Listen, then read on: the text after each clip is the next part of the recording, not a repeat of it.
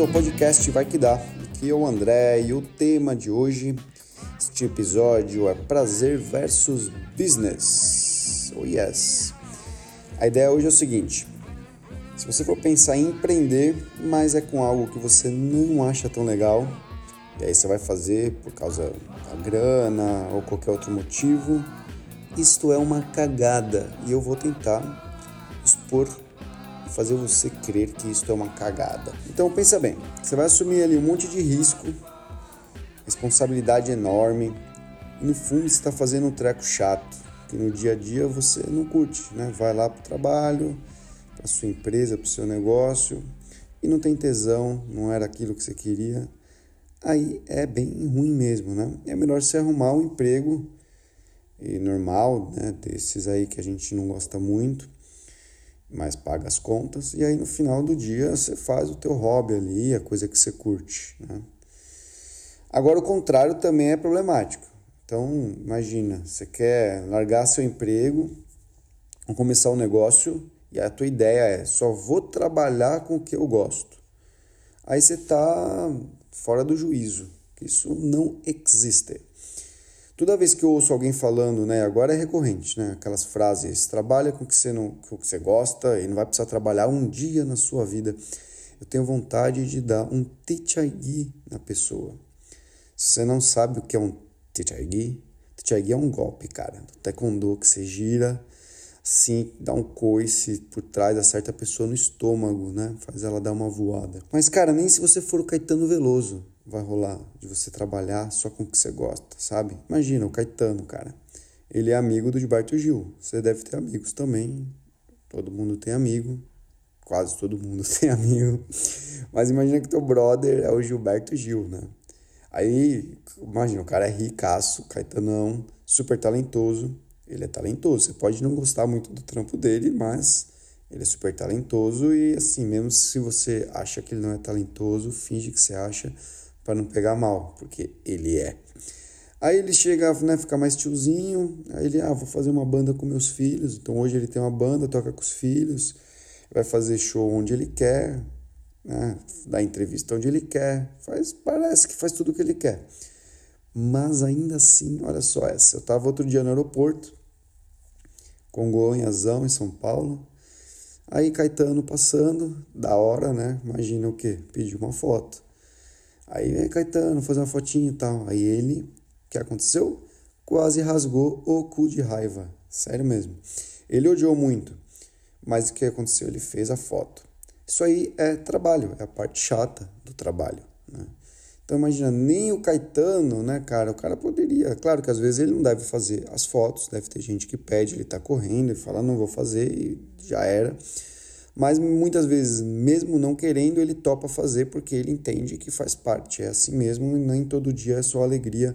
Às vezes vai ter um André chato que vai colar nele e vai fazer uma cara de pidão e vai pedir uma foto. E ponto, vai acabar rolando. Então muita gente fica nessa história aí de vai lá, é, gosta do que você faz e nunca você vai ter que fazer uma coisa chata na sua vida. Não é verdade, né? Não tem jeito. E todo mundo passa raiva, eu, você, o Dalai Lama. Você tá ligado o Dalai Lama? Né? Dalai Lama, cara, é o Dalai Lama. Então, pois é. Um, tem um, um jornalista, passou uma semana lá numa, na montanha que o Dalai Lama mora, né? O Dalai Lama tem uma história muito linda. Ele foi exilado, né? Foi expulso de onde ele nasceu e está há 50 anos que ele não pode voltar para a própria casa. Enfim, esse repórter ficou lá, esse jornalista ficou ouvindo as conversas e registrando as ideias do, da sua santidade, o Dalai Lama, com o arcebispo Desmond Tutu, que é outro líder religioso high level, e essas conversas aí viraram um livro muito interessante, que é o, um livro chamado The Book of Joy. Eu não sei o nome em português, não estou com ele aqui, deve ser alguma coisa de alegria e tal. E fala muito sobre empatia, né, esse livro, compaixão e outras coisas lindas aí dessa, desse tipo, né. Cara, eu admiro muitíssimo o Dalai Lama e, e ler as, né, as palavras dele, ouvir tudo, me traz uma vibe muito boa. Mas no fundo, assim, você fica sempre com aquela, aquela ideia, né, fica na tua orelha ali, poxa, não dá para ser tão calmo e alegre o tempo todo, como o Dalai Lama, né? O cara é uma alma iluminada, vive trocentos anos numa montanha, é tratado como um rei, tem milhões lá de funcionários, medita 200 horas por dia, né? E aí, saca só, entra nessa ideia comigo, ó. A profissão do Dalai Lama é o quê? É ser Dalai Lama. Ele, além de ser si próprio, é uma celebridade, né? Um líder, um expoente. Agora, essa é a profissão dele, é ser ele mesmo. Ainda mais com toda essa iluminação espiritual, você deve pensar assim, puta, esse é um cara que vai dizer a tradicional frase instagramaniana no meu trabalho, eu só trabalho com o que eu gosto. Não tem um dia que eu trabalhe, não tem dor de cabeça. Pois é, lá na metade do livro, quando o arcebispo Desmond Tutu questiona o, o Dalai Lama, né, se ele nunca teve um momento que ele ficou irritado tal, aí o Dalai Lama conta um episódio que te faz ver que todos nós, we are human beings. Anos atrás, ele estava atrasado, o Dalai Lama no carro, atrasado indo pro aeroporto, cumpriu uma agenda de compromisso lá tal, e aí pegou um puta de um trânsito no caminho. E aí adivinha o que aconteceu? Pois é, Santidade Iluminada ficou emputecida, irritadinha. E aí ele disse que perdeu ali o juízo, a cabeça saiu do centro e Realmente, essa é a parte chata do trabalho e nem se você for um Dalai Lama, você vai ficar irritado com o teu trabalho. Né? Então, não dá para, sim, você ver esses memes aí no Instagram falando que trabalhar com o que gosta, não tem que trabalhar e acreditar nessa história, né? Isso não rola. Então, vamos voltar para o mundo real, né? E aí, quando você fica mais putinho, né? Você tá ali empreendendo, fazendo o teu trabalho, não sei o quê, é pior você fica alimentando a tua infantilidade, né? E a parada que tem, tem que ser o contrário. Uma vez que você topou ser um empreendedor, é teu dever evoluir, cara. Ser mais foda cada dia, ser mais equilibrado, lidar melhor com os pepinos que vão aparecer. Não dá para cada vez que uma coisa dá errado, você baixa lá a pomba gira e sai do eixo, né? Você faz isso no começo, faz né, nos primeiros anos ali, meia dúzia, uma centena de vezes, mais uma hora você tem que parar, né? E quando vem alguém dizendo assim, nossa, cara deu uma puta zica, você tem que relaxar, relaxar os ombrinhos, dar uma respirada, dar aquele sorrisinho maroto. E qual que é o procedimento aí de um líder bacaninha? Show, vambora, vou ver agora se tem pepino, então o que, que tem? Tem possibilidades pela frente, como diria Mr. Roberto Chiniachik. Vai ser legal? É legal ter zica? Não é, né? A maioria das vezes é chato, dá um baita no trabalho, você tem que sair da tua zona de conforto para resolver coisas, vai gastar tempo, incomoda. But welcome to the show, né? Mas muito bem, por que, que eu estou dizendo essas coisas todas? Porque uma coisa muito idiota seria alguém empreender com algo que não curte por qualquer motivo, né? Ou grana, principalmente, né? Imagina, você abre uma, sei lá, uma loja de pneu, é, eu vou abrir uma loja de pneu, aí eu vou todo dia lá ver pneu. Aí você liga e encomenda. Eu queria 12 mil pneus diários. Não sei o que. Não, tô zoando. Pode ser que o cara é fascinado em carro e, e é mó legal ele ver os pneus lá, mas não sei, né? É um negócio meio estranho. Assim. Ainda bem que tem muita gente que gosta muito de dinheiro, porque eles abrem as lojas de pneus, aí a gente pode comprar pneus, senão não ia ter pneu para vender também, ia ser um problema, né? Mas a outra coisa é você pegar uma paixão, um hobby, um talento e querer fazer dele um negócio e não tá de acordo com, com essa parte que é as merdas que vão dar, né? Que vai ser muito chato às vezes, que não vai dar para você fazer exatamente o que você gostaria de fazer. Então o que você tem que fazer? Você vai acabar tendo que torcer, sacudir, espremer teu sonho até que ele tenha um formato que alguém, né, que possa ser vendido, que as pessoas se interessem, não tem jeito, né?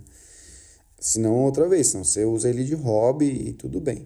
Não é simples, né? Você pode. Imagina, o cara é um puta idealista e vai seguir. Não, meu sonho é meu sonho, eu vou seguir com ele. E aí você é cabeça dura, você vai dar com a tua cara na parede e vai acabar trabalhando com algo que você não curte anyway, né? O ponto que eu quero chegar é o seguinte: é impossível empreender com algo que a gente não gosta, mas também é muito infantil pegar algo que você curte e achar que a vida é só alegria. Então, sim, tem, é, nem tão ao céu, nem tão ao inferno, né? O centro ali parece ser de novo um lugar interessante. Bem, eu vou, eu vou falar agora de, de alguma coisa, de algo mais específico que talvez faça mais sentido para quem trabalha com arte. Essa história de ter que entortar o que a gente gosta até chegar no formato, né, para um formato que possa ser comercializado, acaba ferindo o nosso ego, né? É muito difícil misturar o sonho com o business, porque muitos sonhos não cabem no mundo real. E muitos business acabam matando sonhos também. Então, uma ideia aqui que me parece coerente é a seguinte: a gente pode partir de um sonho que você que a gente tenha, sei lá, por exemplo, fazer mandala de mandala de canudinho de plástico. Vamos dizer que isso é o que te acalma. Nossa, você passaria ali 80 horas seguidas amarrando canudinho em canudinho, indo no McDonald's roubar canudinho. Ainda tem canudinho, né, no McDonald's? É, claro que tem. Aí você pinta os canudinhos, faz as suas mandalas, a mandala mais linda do mundo, show de bola. Mas, por exemplo, eu, André, eu curto mandala, né? Mas não compraria a tua mandala de canudinho de plástico porque me parece bem tosco, né? Não é uma ideia que me agrada. Enfim, você pode desenhar uma mandala, fazer de madeira, mas de canudo de plástico não, não ia comprar e ponto, eu não ia. Então, talvez, sim, né? Pode ter gente que, nossa, existe um mercado de compradores de mandalas de plástico, mas hum, não me parece uma ideia muito boa, né? Talvez não seja uma boa ideia você abrir a sua loja na Oscar Freire para vender teus canudo mandalas, mas você pode chegar o mais perto possível desse sonho, saca? Uma coisa é você gosta das tuas mandalas de canudo e vai virar caixa no Santander, né? E aí você só vai ver seus canudinhos uma vez por semana, no domingo, aí provavelmente você vai ficar bem frustrado, né? Vai ter uma vidinha meio triste. Outra coisa, por exemplo, seria, sei lá, você curte mandala, né? E tem muita gente que curte mandala. Você poderia contratar, por exemplo, um um professor de mandalas para fazer um negócio com você, né, para dar aulas de mandala, para fazer mandalas, vender mandalas mais vendáveis, né? Isso, e isso rola. Eu fui outro dia no Centro Criativo, em São Paulo, ali na Ana Rosa, e tava rolando um curso de mandala, a galera toda desenhando, sala cheia, uns 10, 12 negros lá, fazendo um monte de mandala, enfim. Você pode seguir com o teu sonho, você pode ter um parceiro no teu negócio, um sócio, que faça essa parte aí das mandalas, né? Que não sejam as suas mandalas de canudo e tal.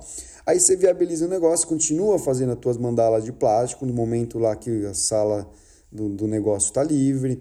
Você vai poder expor suas mandalas de plástico de canudinho e a galera vai ver, sei lá o que mais pode fazer.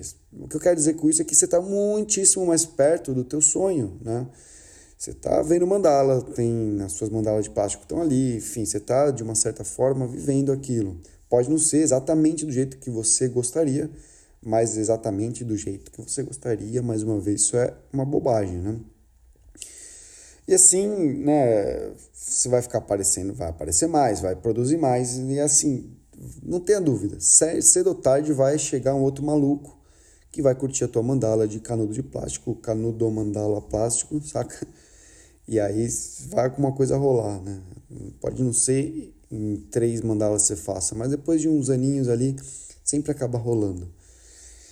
Bom, essas são algumas ideias, é o formato que eu comecei a minha empresa, parti do sonho, fui caminhando, vi que não dava ali, tem que torcer um pouco para a direita, um pouco para a esquerda, para poder não ir tão longe dele. Aí você se aproxima um pouco mais quando você vê uma brecha, né? É, é meio louco, assim, meio doentio a gente achar, a gente querer extrair tudo que a gente gosta do mesmo lugar, né? A gente quer que aquilo que a gente gosta nos dê tudo, né? Sustente, dê prazer, reconhecimento, mas é muita exigência, né? É um puta peso que você põe em cima do, de alguma coisa que te dá prazer, e aí às vezes a coisa acaba não retornando, muitas vezes não vai retornar do jeito que você gostaria, você abandona aquilo e fica tristão, fazendo, fica vivendo longe daquilo que te dá prazer, né? Que te alegra. E para muitos músicos essa acaba até sendo uma realidade bem comum, né? Se você for um, músico sertanejo no Brasil, maravilha, tua chance de tocar o que você curte e ainda ganhar uma grana é grande. Mas e se for como eu, que você é brasileiro, tal, não sei o que, é músico e odeia sertanejo, odeia funk, né? Você vai ter que precisar dar teus pulos, né?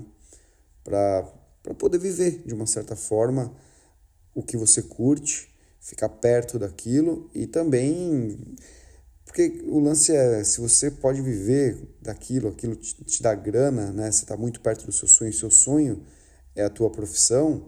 Putz, isso é muito gostoso, né? Porque você vai poder fazer muito mais disso. É simples a conta, não é porque ah, eu sou um idealista ou um empreendedor que deu certo. É porque você vai fazer mais e aí você vai ficar mais feliz. É simples assim, né? Mas isso aí vamos deixar o próximo podcast. Talvez eu fale um pouco mais das possibilidades aí para atrair pessoas que possam se interessar pelo seu trabalho. Me segue lá no Instagram, vai. Eu sempre, sempre aviso quando tem episódio novo no ar. Porque se você chegou aqui até o final é que você curtiu, né? Então, segue lá no Instagram, é Dre Nicolau, D-R-E Nicolau. E faz uma presa lá também. Se chegou aqui no final do podcast, eu falei um monte de coisa que te interessou. Então, avalia no iTunes, dá lá uma avaliaçãozinha nesse meu podcast, que é o Vai Que Dá. E valeu, até mais, até o próximo. Salve, salve.